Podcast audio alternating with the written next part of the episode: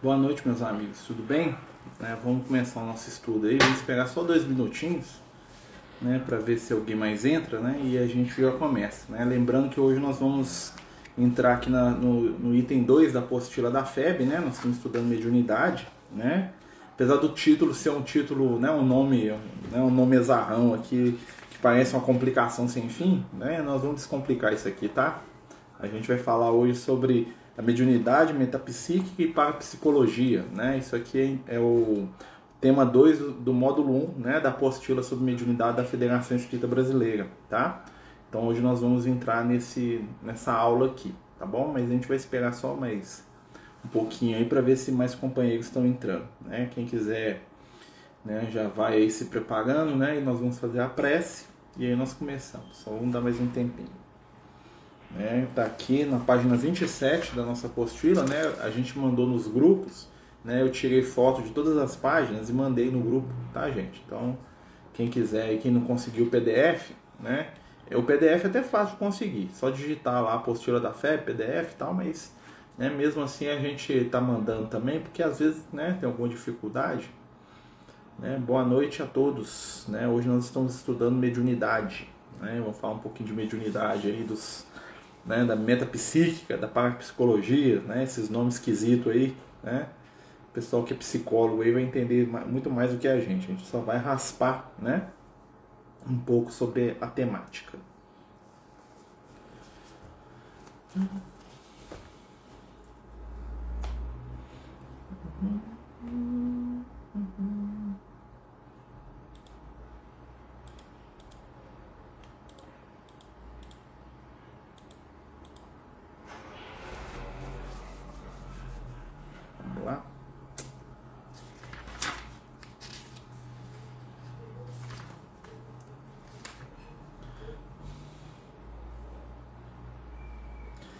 Então vamos lá, né, pessoal? Vamos começar o nosso estudo, né? Vamos fazer a nossa prece inicial, né? Lembrando da importância da prece, né? Em todo trabalho mediúnico, né? Inclusive o estudo é um trabalho mediúnico, né? Quando a gente já está no estudo da mediunidade, é um estudo diferente, né? Existe toda uma movimentação energética em torno da gente quando a gente está estudando mediunidade, né?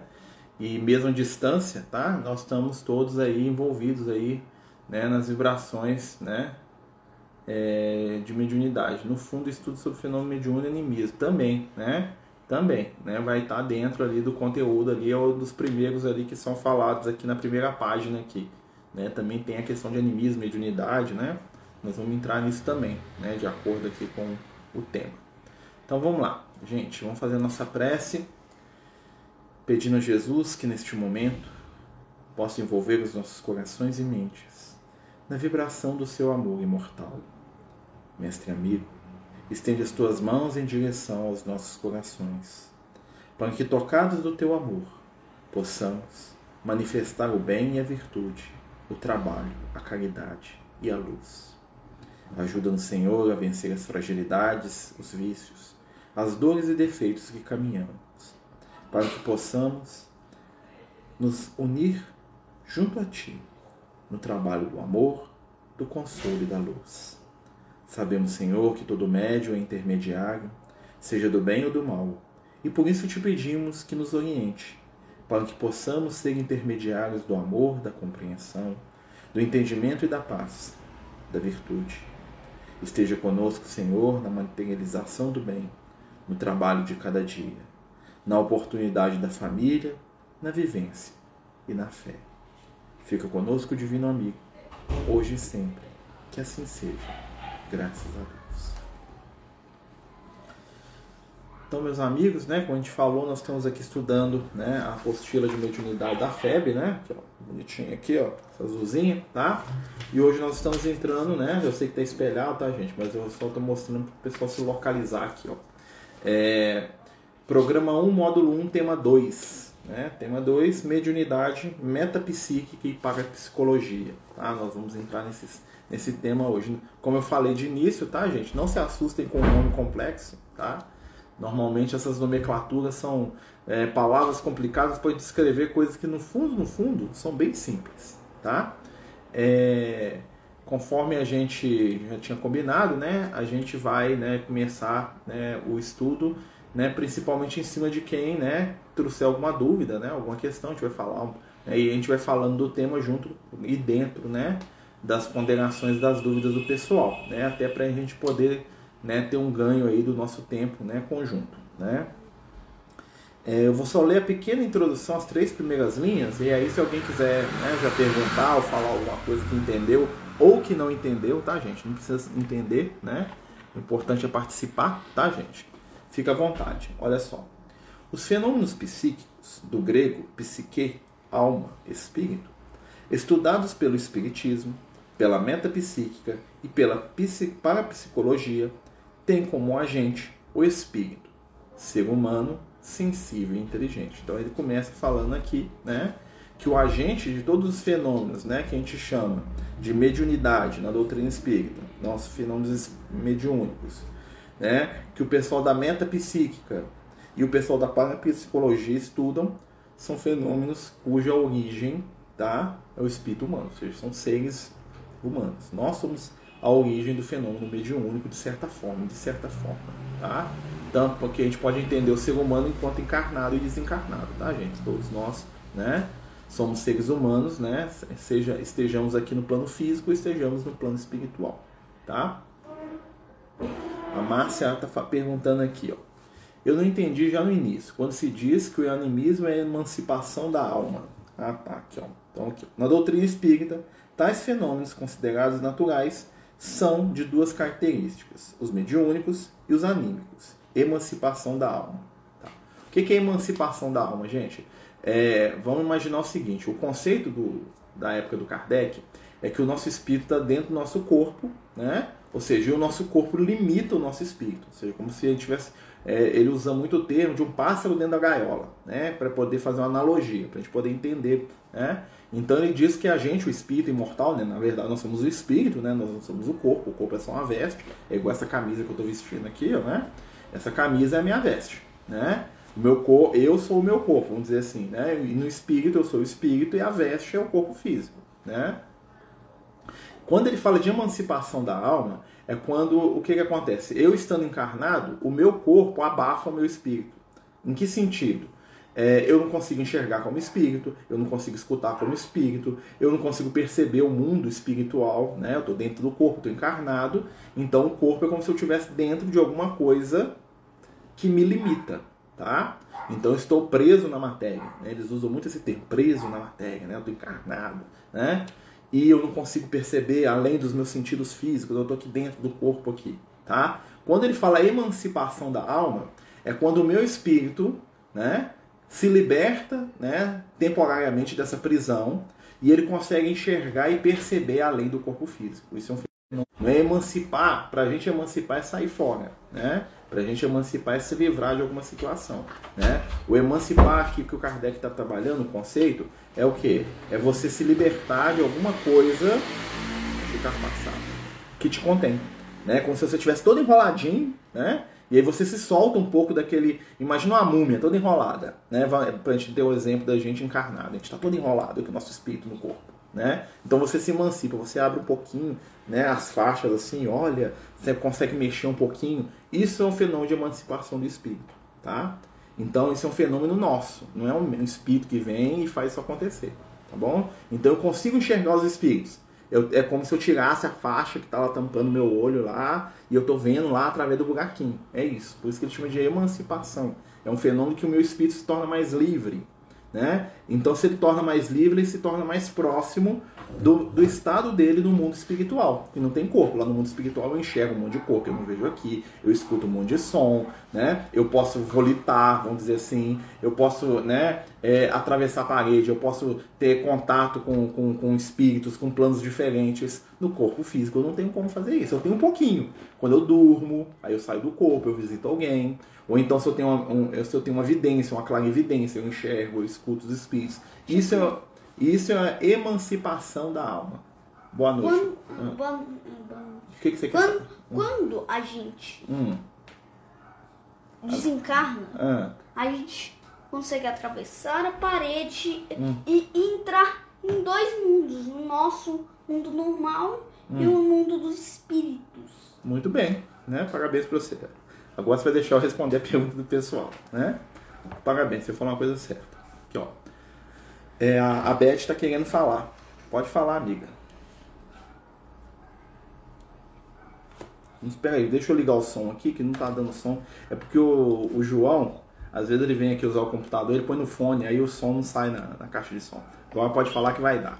O melhor é, descrição de animismo para mim é dada, inclusive, nessa apostila mesmo, segundo André Luiz, onde ele diz que o animismo é um conjunto de fenômenos psíquicos produzidos com a cooperação consciente ou inconsciente dos médicos. E aí vem a minha pergunta. Por exemplo, é muito raro, até onde eu sei, hoje em dia, você ter um médium completamente inconsciente. Né?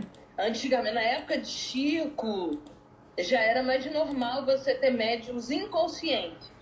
Mas atualmente não.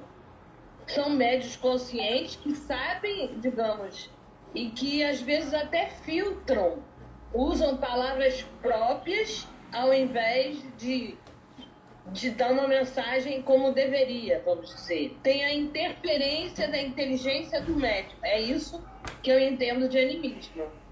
Tá, é, é e não é. Tá? Deixa eu só responder o Diogo aqui, né? Que o Diogo ele fala uma pergunta muito parecida com a da Márcia, né? É, a emancipação ser a saída do, do, do é, o, o espírito sai um desdobramento. É um desdobramento, só que a gente tem que entender o desdobramento, né? Não é só eu sair do corpo e me ver fora do corpo. Então, por exemplo, se a minha visão aqui, ó, imagina, esse olho aqui está fechado, ele está encarnado. Eu estou encarnado. Então, a minha visão de encarnado só enxerga aqui o plano físico. Vocês concordam que a minha visão está limitada? Né? Vocês concordam que a minha visão aqui, ó, estou enxergando só o plano físico, né? Ou seja, eu não estou enxergando o mundo espiritual. Né? Então, quando eu tenho a emancipação, o que, que acontece? Eu posso ter emancipação só da minha visão.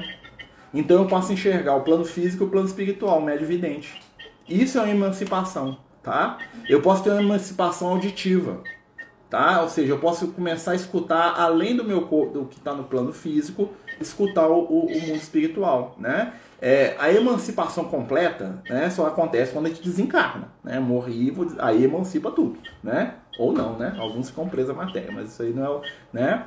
E outra coisa, é, a emancipação do desdobramento é o mesmo fenômeno, só que no estado maior, né? Então imagina, ao invés de eu só libertar, emancipar a minha visão ou a minha audição, ou meu paladar, ou meu, né? Eu emancipo de tal maneira que eu me vejo fora do corpo quase que completamente. Né? Claro que eu estou ligado no corpo ainda, aquela coisa toda, tá? É porque o fenômeno tem graduações. Bom, desculpa, até engasguei aqui. Tem graduações no fenômeno. Então, desde a da pessoa que é clarividente, ele está tendo uma emancipação, isso é um fenômeno anímico, tá?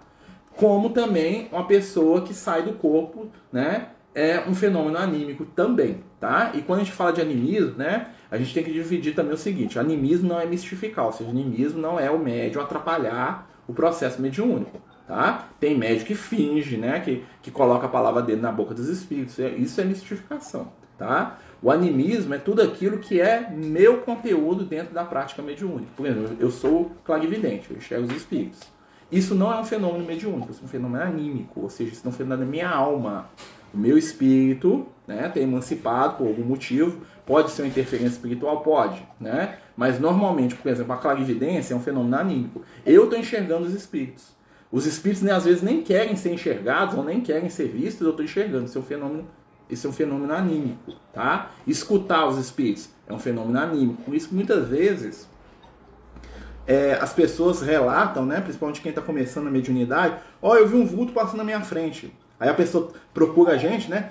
Nossa, o que isso quer dizer? Eu tô vendo passando na minha frente aqui, passou uma pessoa que ele vem me dar um recado. Não. Às vezes você tá na rua, né? E você tá de óculos escuros, você não tá enxergando um palmo na frente do seu nariz. Aí você tira o óculos durante um momento e tá passando um monte de gente na rua, para um lado para o outro, fazendo as coisas que são deles lá. Você vê. Quer dizer que essas pessoas que estão passando na sua frente, eles estão ali porque eles querem que você veja elas? Não. Tá bom, o que, o que tá me ajudando aqui né? É porque, tipo, ah. é porque fica. Quando hum. é assim, ah. fica igual. Quando é, é, é nesse, nessa situação de gente, de muita gente, hum. deve ser que é o lugar que tem que. É que que é o lugar, deve ser que o lugar que tem, deve ser o lugar que tem mais é, pessoas, deve tá ser. Bom. Aí... Aqui, tá, mas só que nós não estamos falando disso, depois eu te explico, tá bom? Senão eu perco o raciocínio aqui, eu me confundo, tá? Eu nem, nem fazendo estudo. Se quiser ouvir, pode ouvir, fica sentado aí, tá bom? Tá bom? Tá? Aí você pensa o que, que você vai falar, você pensa e você fala. Né, gente? Desculpa, tá? Mas é, né, tá participando também, tá querendo aprender, isso que é importante. Então, o que, que acontece, né, gente? O, o, fenômeno anímico não é só um fenômeno mental. Muita gente acha que animismo é quando o espírito vai lá e pega alguma informação da mente do médium e usa, ou, como, ou quando o médium atrapalha o espírito. Isso aí é, uma, é, é, é, é uma visão superficial do que é animismo, respondendo o que a, a, a Beth falou, né? A Betinha falou assim, né, da questão de quando, por exemplo, o médium ele é, ele é inconsciente. O médium inconsciente ele tem animismo do mesmo jeito do médium que é mais consciente. A única coisa é que ele percebe o processo acontecendo, né? Mas o médium inconsciente também tem animismo, ele também coloca aquilo que é dele. Se vier um espírito, né? Por exemplo, imagine o seguinte, um espírito médico, o Lucas é médico, né? Vamos ver os graus de animismo. O Lucas é médico. Né? Eu nunca fui médico. Eu não tenho história espiritual na medicina. Muito pelo contrário, eu acho que eu só dei trabalho para os médicos. Né? Então eu não tenho conteúdo de medicina na minha cabeça. Só que eu li por curiosidade, ou eu vi, ou eu aprendi de maneira indireta. Então eu não sei nada de medicina. Concorda comigo? Então se o Lucas viesse manifestar através de mim para exprimir conceitos médicos, ele vai ter muita dificuldade. Ele vai mandar eu ler uns livros de medicina antes para poder pelo menos abrir a minha ideia né? Ou ele vai ficar na superfície da superfície da superfície, porque eu não tenho conteúdo anímico para oferecer para ele. Seja eu totalmente inconsciente, né? Eu desmaio aqui, o Lucas fala, não vai rolar. Ele vai ter só aquilo que eu tenho. Seja eu extremamente, vamos dizer assim, intuitivo, eu pego ele só pela intuição. Se eu sou um médico de uma encarnação passada, por exemplo, eu tenho, imagina que ele manifeste e eu tinha. Na, lá na Babilônia eu fui médico, lá na, na Grécia Antiga eu fui médico ele vai ter um pouco mais de informação. Mas ele vai poder se ater somente ao conhecimento médico que eu tinha naquela época. Aí, mas imagina, mesmo que eu esteja num transe profundíssimo, ele não vai conseguir falar de medicina profunda comigo. Ele vai conseguir falar da medicina lá da Idade Média. Mas imagina, por exemplo, que eu sou um médico hoje. Imagina, por exemplo, né, tem um amigo nosso aqui que, que muitas vezes participa do estudo com a gente, o Matheus, né, que ele tem uma mediunidade muito interessante, ele até recebeu umas mensagens do Lucas já, né? O Matheus, ele é médico, né, nosso amigo. Desculpa te citando aí, viu, Matheus? Não sei se você está assistindo hoje, né? Então, assim, o Matheus é médico. Se o Lucas for quiser escrever sobre medicina com o Matheus, o negócio vai fluir um milhão. Por quê? Porque ele já tem um conhecimento, ele já tem toda a mente dele construída naquele aspecto, né? O que, que eu tenho de construção que tem afinidade com o Lucas? Questão de evangelho, eu adoro evangelho, eu leio de evangelho desde que eu sou criança, eu adoro Bíblia, evangelho, essas coisas, história, né? Então quando o Lucas vem falar de evangelho, de Jesus comigo, o negócio vai tudo embora. Isso é um conteúdo anímico.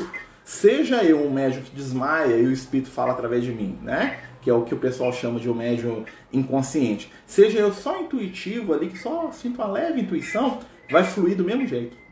Entendeu? Então, assim, tem muita. É, é, isso tem muita afinidade. Fala aí, Diogo, pra gente poder continuar aqui com a metapsíquica aqui. Tá legal. Bom, Marcelo, é nesse exemplo que você está dando aí mesmo, cara, que aí a seguinte dúvida. É, quando é por intuição, como a psicografia mesmo, propriamente dita, é, eu entendo exatamente o que você está falando. Eu captei, fez todo sentido. Mas, bom, mas o outro lado, por exemplo, outro exemplo, se o cara for um claro e audiente, hum. aí, aí não teria tanto essa, essa animismo do médico, assim, ah, o conteúdo do médico, porque é como se estivesse ouvindo a palavra diretamente mesmo, ou não, ou acaba caindo no mesmo, no mesma questão. Obrigado. Isso é muito interessante, porque tem. Sabe qual que. Aí funciona num outro nível. Aí funciona no nível de estabelecer a conexão entre o espírito e o médium. Por exemplo, né? Eu sou audiente, eu escuto os espíritos. Beleza, eu sou claro-audiente, eu consigo escutar os espíritos, né? Imagina que passa aqui um espírito que ele gosta de um assunto que eu não tenho nada a ver. Eu não vou conseguir me conectar com ele de início para poder, vamos dizer assim, abrir, né? A emancipação do meu ouvido aqui para me escutar o papo dele, porque, aquele, porque aquela vibração dele não me interessa, tá? Então, quando o Lucas vem falar de evangelho comigo, o negócio flui com uma beleza. Né? Por quê? Porque só dele chegar no ambiente, a gente tem que lembrar o seguinte: não precisa do espírito falar para a gente perceber o espírito. Tá? Na maioria das vezes a gente sente os espíritos através da nossa vibração e da nossa afinidade. Ou seja, quem é afim com a gente, mesmo que esteja calado, a gente sente ele de algum jeito. Isso que é o primeiro contato. Então chegou um espírito aqui. O Lucas entrou aqui em casa, imagina, né? Mas o Lucas hoje, ele foi lá ver o Luke. Ele foi lá ver o João, ele foi lá ver a Edneia, ele foi lá ver outra coisa, não foi ver o Marcelo, né? Como a gente tem uma afinidade, eu, né, eu vou ficar sensível a ele. Se ele falar alguma coisa, talvez eu consiga escutar, mesmo que ele não queira falar comigo. Eu vou estar sensibilizado pela energia dele que está no ambiente. Se for um espírito né, muito agressivo, ou muito violento, ou muito fora da minha, da minha vibração, ele vai ter que fazer uma força muito grande para me sensibilizar, para mim começar a escutar ele. Aí quando eu começo a escutar, aí não precisa mais da, desse tipo de situação. Mas o, o, o primeiro, né, a primeira, o primeiro contato depende, tá? Dessa afinidade, desse animismo. Então, por exemplo, existem espíritos que as pessoas não veem, que eu nunca vejo as pessoas relatarem que veem. Que eu vou dar um exemplo aqui, ó, né?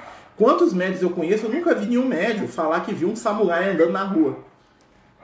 Né? Então, se o médico fala assim, não, Marcelo, nossa, andei aqui, tinha um cara com a katana ali, né, um samurai ali com a espada, por quê? Porque isso está fora do contexto cultural e intelectivo nosso brasileiro.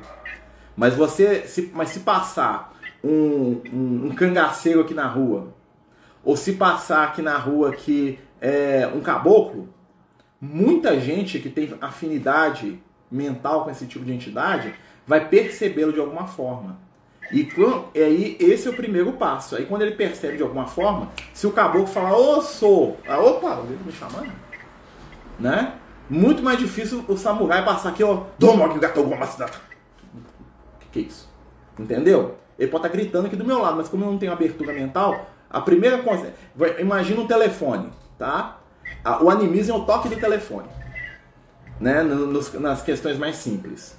Né? Depois ele vai aprofundando. Aí tem, tem, tem é, porções de percepção que a gente vai desenvolvendo. Né? É, tá dando para entender, gente? No fenômeno mediúnico de Cuba, por exemplo, como o Gilberto do Frei Luiz, que trabalha com o Dr. Fritz. Sim, o que é o Dr. Fritz, gente? Né? O Dr. Fritz, né, a gente sabe, né, por, por informação espiritual, que o único do, que o Dr. Fritz, o espírito lá, Dr. Hans Fritz lá, né, é o que trabalhava com o Zé Igor. O Zé Igor lá que, que recebeu o Dr. Fritz, né? Mas o que que acontece? O fato do Zé Igor receber o Dr. Fritz sensibilizou uma porção de pessoas, até hoje sensibiliza, com essa questão da medicina, né? Que vários espíritos que têm sintonia com as necessidades e com as virtudes do Dr. Fritz, né? Que era o, que trabalhava lá com o Zé Igor, conseguem se aproximar de médium, de médiums que têm as mesmas afinidades. Então tem vários Dr. Fritz trabalhando. Mas nem sempre, mas pode ter certeza que o Dr. Fritz que trabalhava lá com o Edson Cordeiro é diferente do Dr. Fritz que trabalhava com o Zé Igor. São espíritos diferentes. Né? Mas o nome Dr. Fritz traz segurança para os médiums. Né? Então esse nome é igual o Dr. Bezerra. Né? É igual aquele espírito, exemplo, Zé Grosso. Né? Tem um milhão de casas espíritas e todas elas Zé Grosso participam. Vocês acham que é o mesmo espírito? Nem se ele se dividisse em um milhão. Né? São várias entidades que têm o mesmo nível evolutivo, né? proximidade de ideias, que facilita elas se identificarem como Zé Grosso. Então, mais fácil. Né? Então, tudo isso é um processo anímico. Tá? O animismo é um, é um processo de facilitação. Né? Como que a gente sai do animismo? A gente tem que. Né? É, é, é possível? Não. Né? Porque se você pegar as mensagens do Chico Xavier, você vai ver que mesmo as mensagens do André Luiz, do Emmanuel, de todo mundo que ele passava, né? tem um conteúdo básico ali, que se você, for analisar, é do Chico. Um jeito de escrever, uma forma de construir frase, né? que é do Chico.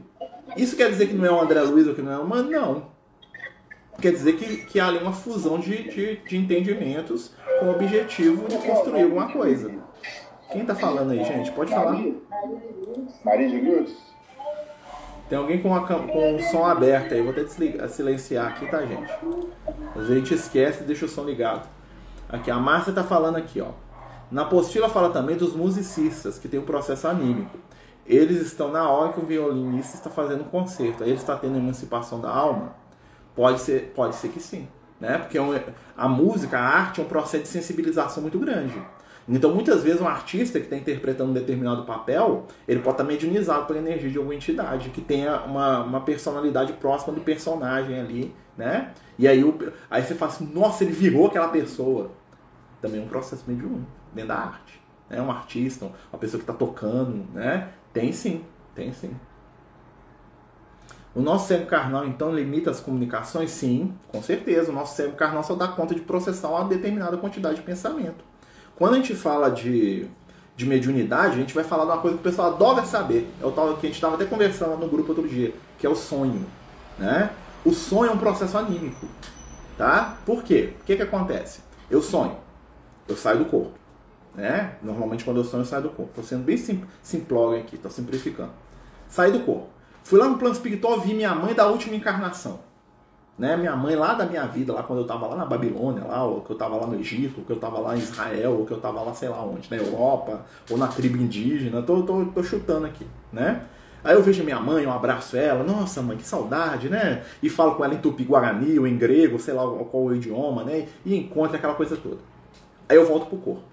Na hora que eu volto pro corpo, o que que acontece? O meu cérebro de carne, esse cérebrozinho aqui, neurônios e coisa e tal, ele não tem informação dessa imagem de mãe.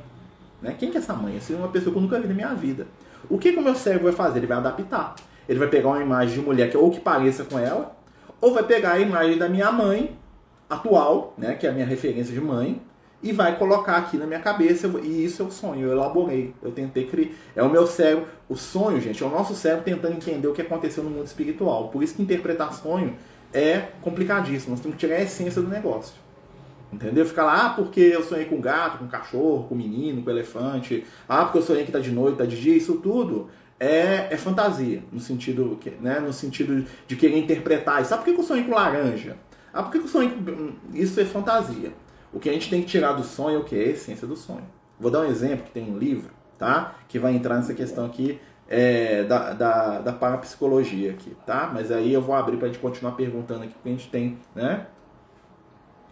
Tá. Aí que tá, Marcia. Como o Gilberto, que nunca estudou medicina, conseguia trabalhar com o método do Dr. Fritz. Mas aí você tem que ver que nível de medicina que ele dá conta. Talvez na última encarnação ele foi médico. Né? Mas será que ele saberia pegar um exame de, de laboratório desse que tem hoje aí, de né, um, um, trem complicadíssimo, um exame de cérebro desse lei entender? Será que ele conseguiria é, avaliar um, uma tomografia? Será que ele conseguiria fazer uma cintilografia e ler o que está escrito ali? Ou será que ele seria mais um médico no sentido meio do, do clínico? Do cara, ah, você tá com dor de cabeça? É isso. Você tá com dor isso? É... Entendeu? Então, assim, tem, tem graduações, gente, né? Então, assim, com certeza ele deve ter sido médico na outra encarnação. Né? E aí, pra gente poder estudar um caso desse, a gente teria que pegar um médico de hoje e botar os dois para bater papo. Aí seria legal, né? Que, é o, que era o que o Kardec faria. Só um minutinho, gente, que foi. Hum? Ah, não. Deixa pra depois. Tá, então tá. Então senta aqui e me espera, tá? Então, assim, a gente teria que avaliar. O Kardec faria isso. Sabe o que o Kardec ia fazer se fosse na época dele? Ele ia pegar esse, esse médico com esse médico, ia chamar algum médico amigo dele e botar os dois para bater papo. Tipo assim, me fala aí. Vamos, vamos trocar figurinha sobre medicina aqui. E ia anotar tudo, né? Que o Kardec ia ler, né? É a mediunidade de pesquisa. Mas é objetivo? Não, né? Mas pode ter certeza, para ele ser médico, um médico, ele tem que ter tido alguma coisa. Nem que ele foi curandeiro na, na tribo indígena lá, ele foi. Ele tem que ter algum, algum ponto em comum. Normalmente, ou ele foi enfermeiro, ou ele foi alguém da área das ciências, ele não foi médico, mas foi enfermeiro. Então ele está acostumado a receber né, instrução de algum médico. Aí ele está ali como médico recebendo instrução. Então tem uma série. Pode ter certeza que alguma dessas aí na história espiritual dele é, tá? Mas vamos aqui só para a gente poder é, fazer uma explicação aqui sobre essa questão do sonho aqui. Né? E, né, tem um livro do André Luiz muito interessante, que em determinado momento do livro, é, eles estão ajudando a casa espírita lá, né? E o dirigente da casa espírita e a esposa dele estão sofrendo ataque da, das trevas. E a esposa dele é muito ciumenta, né? Muito ciumenta. E a esposa, né, é, influenciada por entidades desequilibradas, né, cismou que o marido dela estava tendo um caso. Ou seja, toda hora que ele saía para casa espírita para fazer algum trabalho, diga, Luke. É depois do Tá, só um minutinho, gente. Fala, o que, que você quer? É que, hum. é que eu queria te, te ajudar agora de de tipo, de tipo, é, eu lembrei de uma coisa, as configurações mais rápidas. Tá, mas agora não tem jeito de eu pagar aqui. Pede pro Arthur, pede pra sua mãe, tá? Depois eu vou lá. Então, gente, o que que acontece? Então, ela tá sonhando, né? Desculpa, tá, gente? Mas, né, faz parte. Então, assim, ó. Então, ela tá sonhando, ela tem, ela tem, ela cismou que o marido dela tá traindo ela. Tá? E o marido dela tava participando da casa espírita, lá, um dirigente, e ele não tava fazendo isso, tá? Ele não tava traindo ela. Mas ela acreditava, né? Porque ela estava lá sendo influenciada. Ela dormia, ela encontrava com os espíritos no plano espiritual e eles, ó, né? Os espíritos trevosos. Que ele tá traindo ela, que, né? E que ele é assim, que ele é assado, que ele tá traindo, que ele te trai. Beleza. E ela tava doida com aquilo. Né? Tratava de mal, já tava naquela energia. E o negócio estava tão complicado, né, que a espiritualidade falou assim, nós vamos ajudar a companheira o companheiro. Ela está sendo manipulada e tal, blá blá blá, nós vamos ajudar ela. E aí o que, que eles fazem durante a noite? Eles tiram ela do corpo, né, a esposa, leva. O Kardec não era médium, não. Médium no sentido ostensivo, não. Daí pode ter intuição, aquelas coisas, né? Não é. Então eles tiram a moça do corpo, levam ela para o mundo espiritual. Levam ela para um, um jardim, uma região do mundo espiritual muito bonita, né? A que está com ciúme, a ciumenta. E aí o que, que eles fazem? Em determinado momento eles chamam um espírito afim dela, que era a avó dela, a avó dela, né, desencarnada. Né? A espírito fala, você vai lá, conversa com ela, explica para ela que não tem nada disso e tal. Beleza, a avó vai, né? E encontra com ela nessa região. E ela fica maravilhada, nossa, vovó, que saudade, aquela coisa toda. E abraça a avó e beija a avó e olha, né? E a avó lá, ô oh, minha neta, eu tô aqui, né? Eu te amo, aquela coisa maravilhosa do encontro que a gente tem com o desencarnado, né? Que a gente ama. E aí as duas sentam num banco lá, nessa região do plano espiritual, e a avó dela fala para ela o seguinte: "Olha, minha neta, né? Cuidado com o que você está aceitando, né? Vigie seus pensamentos, né? O seu companheiro é uma pessoa boa, ele não está te traindo não, né? O ciúme é como uma serpente que nos, nos ferroa. O ciúme é uma serpente na nossa vida. Olha só o que a avó falou no sonho, né? Não é sonho, ela estava lá no mundo espiritual. A avó falou: o ciúme é uma serpente, é como se fosse uma serpente, né? um réptil guardado num cesto que a gente guarda pra gente. Né? Ela estava fazendo uma metáfora. A, avó estava falando, estava comparando o ciúme como uma serpente que fere a gente mesmo. Né? O que, que acontece? Acontece aquela coisa toda, ela beija a menina, elas continuam conversando. Passa o tempo, a menina volta pro corpo físico. Acorda de manhã, né? De manhãzinha, na hora de acordar, o despertador, né? Lá da década de 40 já tinha despertador, desperta, né? tinha uma condição muito boa, acorda com aquela imagem viva da cabeça. Pega o telefone, né? O telefone daqueles, né? Da década de, de, de 40, né? E liga para uma amiga dela. Fala, fulana, nossa, eu tive um sonho aqui, você não acredita. Sonhei com a vovó e ela apareceu, foi tão bom, foi tão lindo. E ela me falou um monte de coisa que eu não lembro direito o que, que é, mas ela me falou, mas eu lembro, fulano, eu lembro de um negócio que eu não posso te deixar de falar determinado momento do sonho, na hora que minha avó estava falando comigo, apareceu uma cobra enorme e tentou me engolir. Ah, eu tenho certeza, é a amante dele. Olha só o que, é que ela entendeu do sonho. A avó falou com ela no mundo espiritual: ciúme é como uma serpente. Ela sonhou, ou seja, o cérebro dela pegou aquela informação, né? E como ela estava tão bitolada com o negócio do ciúme, né? Ela criou um pesadelo na qual em primeiro momento ela vê a avó e depois vem uma cobra muito grande tentando comer ela. Ela pegou a metáfora que a avó fez e criou a imagem de uma cobra gigante lá, que é os pesadelos, e ainda, e ainda ela está tão vinculada com a, com a questão negativa que ela já traduz que a cobra é a amante. Ou seja, mesmo espiritualidade tentando ajudar ela, ela estava tão bitolada com a, com a ideia negativa que ela pegou a informação espiritual e torceu aquela informação para poder atender a necessidade dela, que era reforçar a ideia dela de que o marido estava traindo mesmo. Né? Ao passo que quando ela ia para o plano espiritual inferior e os espíritos trevosos falavam com ela que ele traía, né? ela aceitava isso facilmente. Por que, ela aceitava isso facilmente? Ela não lembrava, né? mas aquilo ficava no coração dela. Porque no fundo, no fundo, ela queria que ele traísse. Ela queria desconfiar, ela queria pensar no negativo sempre. Então o que vinha de negativo entrava fácil. Olha o animismo aí. Olha o conteúdo anímico aí. Tá? O que é o conteúdo anímico da história? É como ela interpretou. Ela colocou aquilo que é dela. Tanto a informação dos espíritos trevosos, né, que era mentira, ela absorveu e guardou, porque ela estava sintonizada com aquilo, era aquilo que ela queria ouvir, né? Com a informação da avó dela, que era boa, não batia com a intimidade do que ela queria, ela, o que ela fez? Ela pegou aquilo e inconscientemente ela torceu. Ela transformou o conselho da avó dela para ela ter cuidado com o ciúme, não deixar o ciúme dominar ela, né? Como uma afirmação da espiritualidade de que a amante era uma cobra na vida dela. Por quê? Porque ela queria exatamente isso. Olha como é que é a situação, né, gente? Então, assim, é uma coisa para a gente poder pensar. Gente, continuando o nosso estudo aqui, né? Alguém quer perguntar mais alguma coisa aqui? Sobre a questão aqui do, do capítulo, né? Nós estamos aqui falando de mente psíquica, nós estamos aqui falando da parapsicologia, dos fenômenos anímicos. Alguém quer perguntar mais alguma coisa do que leu aí, ou quer né, trazer alguma coisa para a gente aprofundar aqui do tema? Né? Fiquem à vontade aí que nós temos tempo. Pode falar, Diogo. Ô Marcelo, em relação a outro assunto que eu anotei aqui para falar, quando eu estava lendo, uh, o texto comenta aí da Nina Kulagina, é isso, né? Hum, pode falar. Que era estudada na parapsicologia da União Soviética, né? Hum.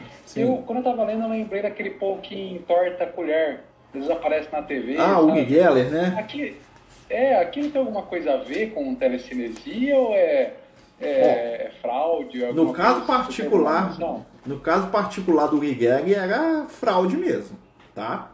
Então assim, é, o que é a parapsicologia? Para aquilo que está em paralelo, né? Então, parapsicologia está paralelo da psicologia, ou seja, está além da psicologia, tá? Ou seja, o psicólogo ele não vai entrar nessa área, né? É algum fenômeno da mente que não está sendo trabalhado dentro do conceito psicológico, tá?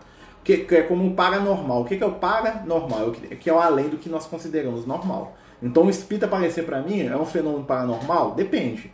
Se a minha normalidade é entrar em contato com o espírito, não, para mim não é paranormal. Para pessoa que nunca viu, é. Entendeu? Então, assim, quando a gente pensa nos fenômenos paranormais, nós vamos pensar nos fenômenos anímicos, né? E o que, que e esses fenômenos que você falou, por exemplo, a telecinese, né? A criocinese, né? Que é o esfriar os lugares, a pirocinese, que é esquentar, né? Sem presença física, né? Tem uma série de fenômenos, né? Eles usam cinese, cinesia, né? Porque é, é, é, é um fenômeno de algum movimento físico sem causa natural. Então tem lá telecinese, movimento. Cinese tem muito a ver com movimento, né? Cinético, que se move, né? Que tem, né? Então assim, telecinese, mover a distância. Criocinese, esfriar a distância.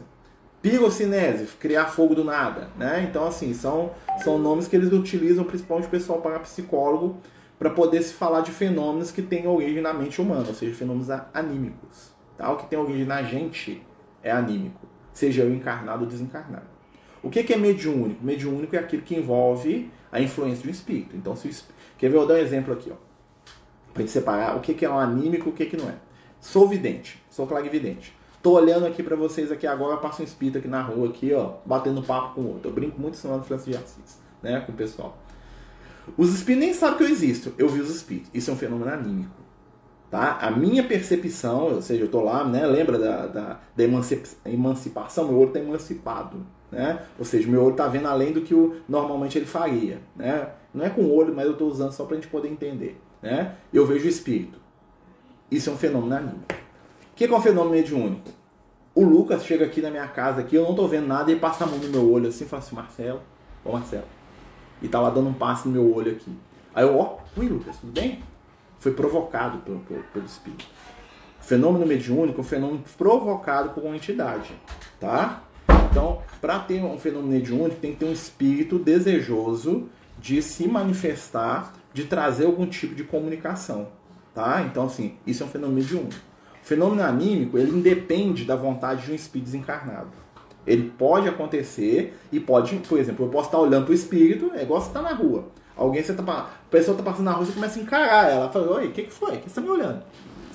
Comecei um fenômeno mediúnico pelo, por um fenômeno anímico. Tá dando para entender? Então, muita coisa que a gente percebe de espírito são fenômenos anímicos. Os tal dos barulhos, os vultos que passam na nossa frente. O Lucas já me falou isso uma vez. Falou assim que 90% das vezes que o pessoal fala que tá vendo vulto é porque ele tá vendo simplesmente o espírito passando de um lugar para o outro. Né? E, e, a, e a gente acha que o espírito está passando aí por nossa causa. E não é, você só viu não tem um segredo por trás daquilo, né? E isso às vezes até desanima algumas pessoas, né? Que querem sempre ter um trem, né? Às vezes não, você só tá percebendo mesmo, ele tá passando ali porque ele tá indo de um lado pro outro ali e a sua casa é o caminho mais fácil para ele chegar onde ele queria. Às vezes ele, tá, às vezes ele tá vendo a sua casa, ele tá no mundo espiritual lá e tá mesclado, né? Isso é, né? Isso é uma coisa que acontece que é muito comum, tá? Pode falar, Betinho. Não, falando sobre parapsicologia, na década, no final da década de 80, 90, eu conheci um, um psiquiatra, o Dr. Sobral, aqui no Rio, que era o presidente da Associação Brasileira de Parapsicologia, E ele foi atrás da parapsicologia porque ele descobriu que vários pacientes dele né, não conseguiam se curar. E ele, ele ficou naquilo, mas por que, que uns se curam e outros não? E aí ele foi, em vez de achar, digamos, ele, que o paciente estava obsediado, porque para ele, médico naquela época, ele dizia, ah, ele está com um processo que eu preciso de um sensitivo para poder saber o que está acontecendo. A partir do momento que ele usava os sensitivos, ele conseguia tratar e curar vários pacientes. Então, o doutor Sobral foi uma pessoa muito conhecida aqui no Rio. Não sei se o Matheus chegou. O Matheus é jovem, não deve lembrar, mas no final de 80 e 90, o doutor Sobral era assim: você tá doido? Marca uma consulta com o doutor Sobral que ele vai te ajudar. Se fosse realmente uma doença, doença, seria tratado, né? Com... Mas caso isso, ele usava, ele tinha um grupo de sensitivos que trabalhavam para ele. E eu achei interessante que no estudo fala isso. Entendi. Não, realmente, o que, que acontece? No dia que a gente começar a entender essa questão de maneira mais profunda, a coisa vai fluir muito mais, né? Porque a, a percepção mediúnica, ela permite a gente, né? percepção permite, ó, a redundância, né? Na verdade, a mediunidade é, ajuda a gente a perceber nuances da nossa existência, né? Que é a existência espiritual, que o, o, o, exame material não permite, né? Apesar que a vez do Lucas falou comigo que daqui a pouco eles vão inventar aparelho que vai ver as coisas do plano espiritual, né? Eu lembro que uma amiga nossa foi estudar na... É, que é neuro, neurocientista, ela foi estudar lá nos Estados Unidos e ela estava estudando sobre é, mitocôndria, né? E aí tava lá aquele negócio lá e ela tava aqui em casa, a gente tava conversando é, uma vez que ela veio aqui, aí ela virou para mim e falou assim, não, porque a gente está estudando, tem umas coisas que a gente não consegue sair da situação, Aí eu lembro que o Lucas Vigor falou para mim, ó, fala para ela o seguinte, que muitas estruturas celulares que vocês estudam no plano físico, né, elas são, elas são mistas, ou seja, uma parte delas está no plano físico e outra no plano espiritual. Então, as, a, algumas organelas que tem na célula, né, com as partes da célula, né, é, é como se você só visse um pedaço dela. É como se fosse uma coisa que, uma, que metade está no plano físico e metade no plano espiritual. Então, por isso que você não consegue reproduzir. É como se você só estudasse é, a metade, se tivesse, por exemplo, um, um, computador, se tivesse só um lado do computador para você estudar, você não está não tá vendo aquilo é, da maneira plena. Então, só com o tempo, né, a ciência está avançando muito, mas existe uma limitação que é onde o espiritual e o material se tocam, porque não existe uma diferenciação, vamos dizer assim, terminou o material, começou o espiritual, na verdade é misturado. Né? Então, assim, é, é, é essa questão. Alguns sensitivos vão conseguir pegar né, questões, vamos dizer assim, energéticas, questões que estão dentro da pessoa, que um exame de, de, de laboratório não pega. Quer ver um exemplo? É homeopatia. Como é que a homeopatia funciona? É, tem até o mal, que eu acho que ele está aqui ainda. Né? Assim, a homeopatia, cientificamente, ela não funciona. Né? Eu tenho amigos meus farmacêuticos que eles falam, homeopatia não vai ter nada, é água pura. Aquilo ali, você, você joga no laboratório lá e vê o que, que tem dentro daquilo, é água. Ah, que energia, que energia. Não dá para quantificar essa energia, não. Não tem aparelho nenhum que vê essa energia. Né? Tanto é que eles tratam a homeopatia, né, alguns né, estudiosos aí, como um efeito placebo. O cara toma, acredita e cura. Se ele tomar homeopatia e tomar é, água né, sanitária, né, né, vai dar o mesmo efeito. Claro que a gente sabe que não é assim. Né? Eu estou falando essa questão da ciência para a gente poder entender que existe, por exemplo, na homeopatia existem coisas ali dentro daquela água que a nossa ciência hoje é incapaz de perceber. Se eles jogarem no aparelho, vai ver água pura. Ou vai ver álcool puro. Entendeu? Fala assim, ó, vai ver só açúcar, aquelas bolinhas, né? Se jogar lá no aparelho lá que, que mede o que, que tem naquilo lá, só tem açúcar nisso aqui. Se você pegar o açúcar da sua lata de açúcar, do seu pacote de açúcar, isso aqui é a mesma coisa. Não é, gente, né? Porque a gente sabe que então, tem toda a questão energética impregnada, aquela coisa toda. Mas a gente é incapaz, com os meios científicos atuais, de perceber aquilo. Então, para quem é cientista, não existe. É nada. É ilusão. Né? Como é que você vai querer que o cara acredita naquilo? Ele não vai acreditar, a mente dele é científica. Com o tempo, nós vamos desenvolver esses valores aí que vão ajudar né? É, a gente a trabalhar essas questões. Né? Mas é muito interessante. Né? Mais alguma coisa, gente, sobre o capítulo? Lucas, eu vou terminar aqui, ó, 9 horas, daqui 15 minutos. Tá? Antes disso, não posso sair para te ajudar. Tá bom? Eu te falei, vai lá e pede. Vai lá e pede pro Arthur, pede pra sua mãe. Deixa. Alguém quer perguntar mais alguma coisa, gente, sobre o capítulo? Alguma, mais alguma observação? Alguma coisa que não está entendendo?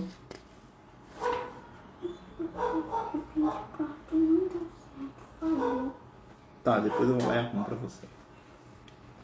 Alguém quer falar mais alguma coisa, gente? Fala, fique à vontade.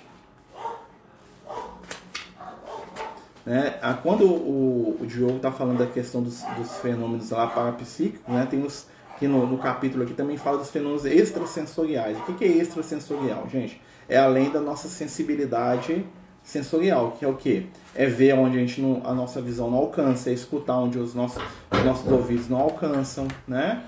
Então, assim, são fenômenos que estão ligados à nossa percepção anímica. Tá? O que é percepção anímica, de novo? São as percepções da alma, do espírito. Né? Lembra lá, o espírito está lá dentro do corpo físico, né? Tá preso, vamos dizer assim, vou usar a linguagem do Kardec, está preso no corpo físico. Não é bem assim, mas tá, né? E aí ele consegue entrever um pouquinho fora do corpo físico, são os fenômenos parapsíquicos, né? Ou extrasensoriais. Rejane falando aqui, vamos lá. A parapsicologia fala da pré-cognição, né, como previsão dos, do acontecimento futuro. Seria essa uma forma de mediunidade, ou chamado de sentido? A mediunidade, agora só completando a Beth, né? Betinha, mediunidade é o sexto sentido. Tá? A intuição e todos os fenômenos decorrentes da intuição, ou seja, os fenômenos mediúnicos né, e anímicos, isso tudo é o sexto sentido. Tá? A pré-cognição, né, você vê o futuro, é só um das, das possibilidades mediúnicas, tá bom? Então, assim, é, uma, conversando sobre isso com os amigos espirituais, eles falam que muitas vezes, né, é, alguns tipos de mediunidade não são nem para trabalhar agora ainda. Né? O sonambulismo é anímico, tá, Diogo? Tá? O sonambulismo é anímico, tá? Mas pode tá misturado. Pode ter mediunidade no meio, sim ou não. Sobre cirurgias espirituais sem tocar nas pessoas, é aquelas que vêm cortar a pessoa, que ia saber. Ó, o corte é desnecessário. Tá? Existem espíritos que se comprazem com aquele corte que normalmente são espíritos inferiores. Né? Vou dar uma explicação para vocês. Vou pegar o Zé Igual. O Zé Igual, para quem não conhece, né? é um médico que viveu no interior de Goiás, né? ele era conterrâneo do Chico. E ele era a primeira pessoa que dizia receber o Dr. Fritz. Tá? Eu tô falando dizia porque né, depois vieram outros falando que recebia também. Vou pegar o Zé Igual porque o caso dele é muito interessante para a gente entender sobre cirurgia. Né? O Zé Igual nunca foi espírita tá? Mas ele era médium, ou seja, para você ser médium não precisa ser espírito, você não precisa entender nada de espiritismo e receber os espíritos. E aí o que, que aconteceu? Em determinado momento, uma entidade desencarnada, é o Dr. Fritz, né, que foi um médico alemão, que lá na Segunda Guerra Mundial fez muita coisa ruim, na Primeira Guerra, não sei, ou na Segunda ele fez coisas terríveis lá, né? Ele chega no mundo espiritual, né? Numa situação de desequilíbrio de consciência muito grande. Ou seja, o Dr. Fritz não é um espírito superior. Ele é um espírito culpado. Tô falando do caso do Zé Igual, tá? Não tô falando dos outros espíritos que usam o nome do Dr. Fritz. Tô falando do caso do Zé Igual. Então, quem que é o Dr. Fritz? Alguém desesperado no mundo espiritual para pagar sua dívida de violência, de, de erro com a medicina. E aí ele encontra o Zé Igual, que é uma pessoa que conviveu com ele naquela encarnação, né? E ele sintoniza com o Zé Igual, ele percebe que o Zé Igual percebe, percebe ele. E o que, que ele faz? Ele começa a atender as pessoas né, da, da cidade, da região, junto com o Zé Igual. Ele começa a usar o Zé Igual como médium e começa a atender como médico aquelas pessoas ali daquela região. Tá? Isso veio da espiritualidade superior? Não. Isso não veio. A espiritualidade superior não desceu o Dr. Fritz, você tem uma missão. Não. O Dr. Fritz queria trabalhar porque ele tinha um drama de consciência. O Zé Igual queria ajudar, ele era médium, não entendia nada daquilo, mas ele achava que ele estava fazendo bem e estava mesmo. Né? Os dois juntaram e começaram a atender o povo. Começou a atender, atender, atender, atender, ajudar e cortava os outros, e fazia cirurgia, e mexia, fazia, acontecia. Né? Em determinado momento, o Chico Xavier ficou sabendo dessa história. E ele foi lá, conheceu o Zé Iguó, aquela coisa toda, levou um livro dos Espíritos para o Zé Iguó, que o Zé Iguó nunca leu, né? nunca se interessou. Né? E, e conta-se né, que ao mesmo tempo que o, que, que o Chico chegou e, e, né, e tentou apresentar a doutrina para o Zé igual, os Speed Luz foram no Dr. Free falaram, calma, não precisa fazer do jeito que você está fazendo, não precisa cortar os outros e tal, vamos estudar com a gente aqui no plano espiritual, para depois você voltar e fazer um trabalho mais equilibrado, aquela coisa toda. O Dr. Fritz não quis. Falou assim, não, eu tô doido, eu tenho que, eu tenho que curar os outros, não quer saber, não, vou fazer do jeito que eu dou conta aqui. E continuou o Dr. Fritz fazendo do jeito que ele dava conta, com o Zé igual fazendo do jeito que ele dava conta. Ajudou as pessoas? Ajudou. É um trabalho de espiritualidade, é um trabalho do bem? Era. É um trabalho de espiritualidade de luz? Não.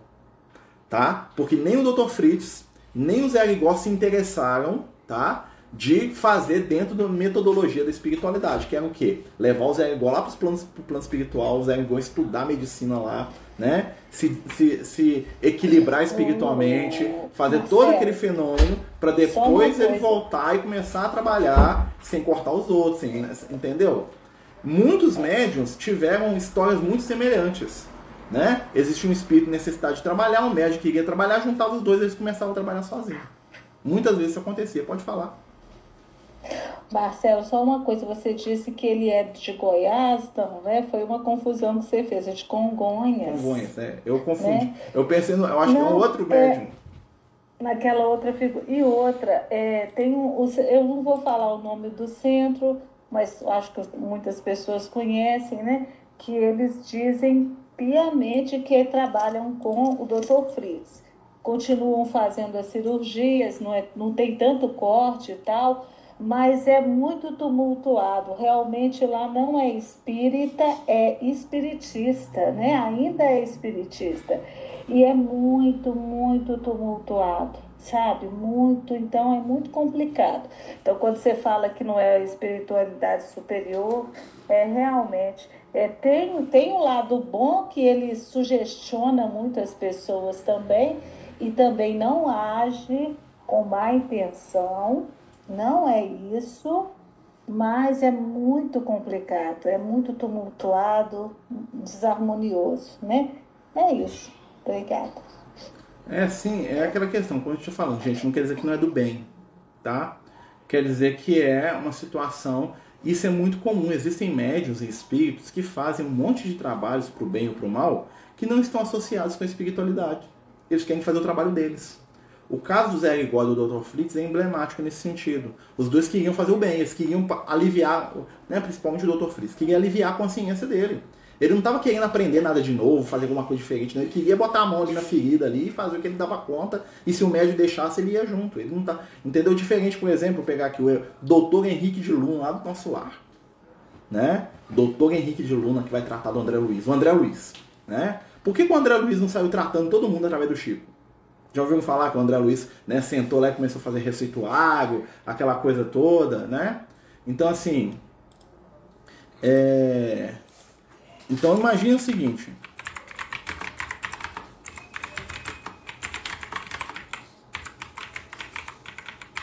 Só um minuto, gente. Deixa eu só.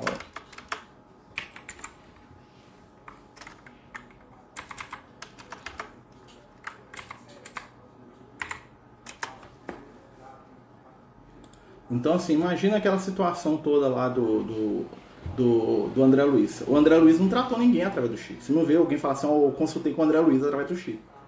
Porque o André Luiz seguia toda a metodologia da espiritualidade. Né? Então, assim, é diferente. É mediúnico? É mediúnico, tá? Mas tem a ver com o trabalho da doutrina espírita? Não. Tá errado por causa disso? Não, é o que eles davam conta, que eles queriam. Tanto é que a espiritualidade não foi lá não impediu ele de fazer. Né? E, e, eles tentaram instruir, então... tentaram ajudar e deixou. Falou, beleza, quer fazer do seu jeito? Beleza. Né? No caso do, do Zé Rigó, né? deu muito certo, ele ajudou muita gente durante toda a vida dele. Quer ver um exemplo que deu errado? João de Deus. João de Deus é a mesma coisa. Ele começou um trabalho com os espíritos lá, né? A espiritualidade tentou interferir, ele não quis, deu uma banana para a espiritualidade. E só que a conduta moral dele também era desequilibrada. O que aconteceu? Um monte de espírito trevoso tomou conta do negócio e deu no que deu. Né? Então, assim, é, depende muito do espírito da, da pessoa. Né? Então, assim, nem todos os espíritos que manifestam são entidades iluminadas. Né? Então... É, isso fica, fica até uma para chamar atenção. Tem muitas casas espiritistas. Então a gente que já tem uma certa, né, um pouquinho de. A gente tem que procurar casa espírita, porque não que as outras sejam negativas. É da consciência de cada um. Mas aí realmente a gente fica sujeita a energias né, que podem complicar. Então, às vezes acha que uma casa é espírita. Não, ela é espiritista, né? Então, a é, gente, desse termo, segurança, é, é, a gente deve procurar as espíritas que trabalham com o evangelho e Allan Kardec, né? É, a questão toda é aquela situação. A gente tem que buscar estudar, né? Entender, né? E normalmente, assim, é, é aquela situação. O trabalho da espiritualidade, gente, é de longo prazo. Mas é uma, é uma coisa que vai ser perene, né? O, o, o Dr. Fritz conseguia, vamos dizer, tô, tô, tô, tô, extrapolando aqui, tá, gente? Imagina, uma, curar a doença física da pessoa é fácil, mas curar a causa espiritual daquela doença é outra coisa. Tá? O Zé Igual e o Dr. Fritz conseguiam curar fisicamente as pessoas, conseguiam. Mas eles não conseguiam trabalhar a intimidade da pessoa para ela se transformar. Porque eles não falavam de evangelho, eles não entendiam daquilo. Eles estavam fazendo o quê? A medicina material. Tá? É ruim? Não. Hoje não tem tanto espaço para isso. Por quê? Porque até porque, né, se eles fizessem isso hoje, eles iam ser presos por exercício ilegal da medicina. Curandeirismo, charlatanismo. Hoje a nossa legislação não, não permite isso. Né? Então, assim, são momentos diferentes e situações diferentes. Fala, pode falar, Diogo. Nós vamos terminar aqui. Aí semana que vem nós continuamos. Ô Marcelo, só para complementar aí o que você está falando nessa linha, é, quer dizer, a diferenciação entre o físico e o, e o é, psicológico, né? Talvez então a gente pode dizer assim, imaginar, né? Usar a imaginação aqui para imaginar que no futuro a confluência da parapsicologia com a psicologia talvez seja um dos maiores avanços que a gente vai ter, exatamente por ver as causas. Por exemplo, hoje você vai no psicólogo e você não tem acesso ao passado, não tem essa, essa, essa conexão toda com a espiritualidade. Quando tiver isso no futuro, seria uma coisa muito, muito bacana, você não acha? O que você imagina? Não, no futuro eu acredito que vai acontecer, né? A, a tendência é que, a, que, que, os campos da, da, da, espiritualidade da ciência se juntem. Mas não vão criar a ilusão que não vai ser agora, não, gente. Isso é um processo lento e gradual, né?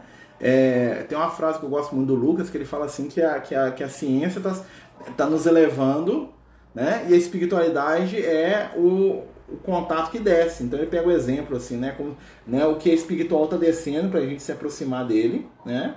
E a ciência está buscando se elevar, uma hora vai, vai conectar, né? Mas não adianta você querer que um cientista acredite porque acredita. Ah, porque todo mundo acredita, olha só que o universo, isso para um cientista não vai convencer ele. Você tem que mostrar matematicamente que aquilo é verdade. Você tem que dar um, um, uma ferramenta para ele, para ele experimentar aquilo, senão ele não vai acreditar. Criar porque tem fé. Nossa, você não acredita em Deus, mas aqui olha a natureza. Ele fala assim: ah, a natureza é produto disso, disso, disso, dessas interações químicas. Né? Então, assim, a ciência ela é uma maneira de descobrir o espiritual. Mas ela vai descobrir o espiritual do jeito dela, não do jeito da religião. Né? Talvez a grande, a grande briga da, que a gente às vezes né, perde tempo é querer que o cientista acredite, né?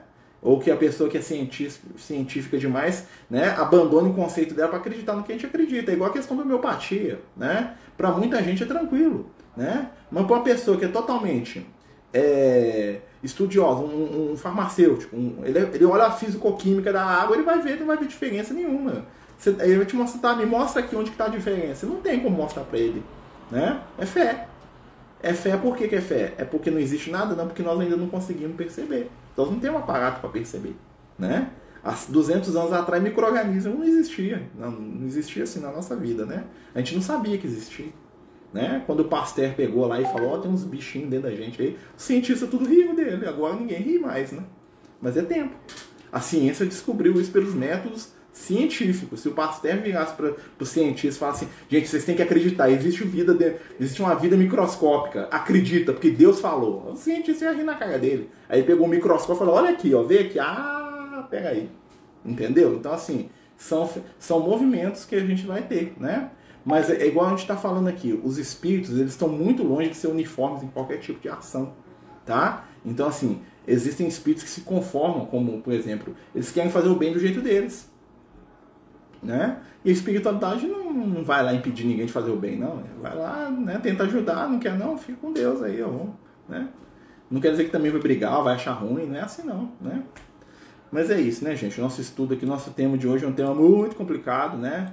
A gente vai continuar semana que vem, né? A gente vai para o capítulo 3, mas se ficar alguma dúvida desse aqui, por favor, perguntem, tá? A gente vai entrar nessas questões ainda muito ainda, nós estamos só no segundo capítulo do, do livro, né? Então nós temos muita informação pela frente ainda, tá bom? Gente, nós vamos terminar hoje, lembrar que amanhã nós temos estudo de Evangelho, né? Nós estamos lá no capítulo, nós vamos no capítulo 14 do Evangelho de Mateus, se não me engano. Né? Queria agradecer a todos aí que colaboraram conosco. Pedir a Jesus aí que possa nos abençoar, nos instruir, né? Elevando o nosso pensamento ao Cristo, para que possamos, neste momento, estar envolvidos nas vibrações do seu amor. Mestre amigo, fica conosco, nos ajude a seguir, a amar, a caminhar. Dá-nos paz, entendimento e luz. Ajuda-nos hoje e sempre. Que assim seja. Graças a Deus. Então, meus amigos, boa noite a todos. Fiquem todos com Deus. Né? Que eu pedi desculpa, eu que estava ansioso, eu que eu fosse arrumar o videogame lá para ele jogar lá, tadinho. Né? Então, assim, não dá para largar aqui, né? Mas é isso, tá bom, gente? Fiquem com Deus. A experiência é boa, sim, gente. Não tô falando que é ruim, não, tá, Regiane? Eu tô só explicando como é que funciona né, o bastidor da coisa. Não é ruim, não. não.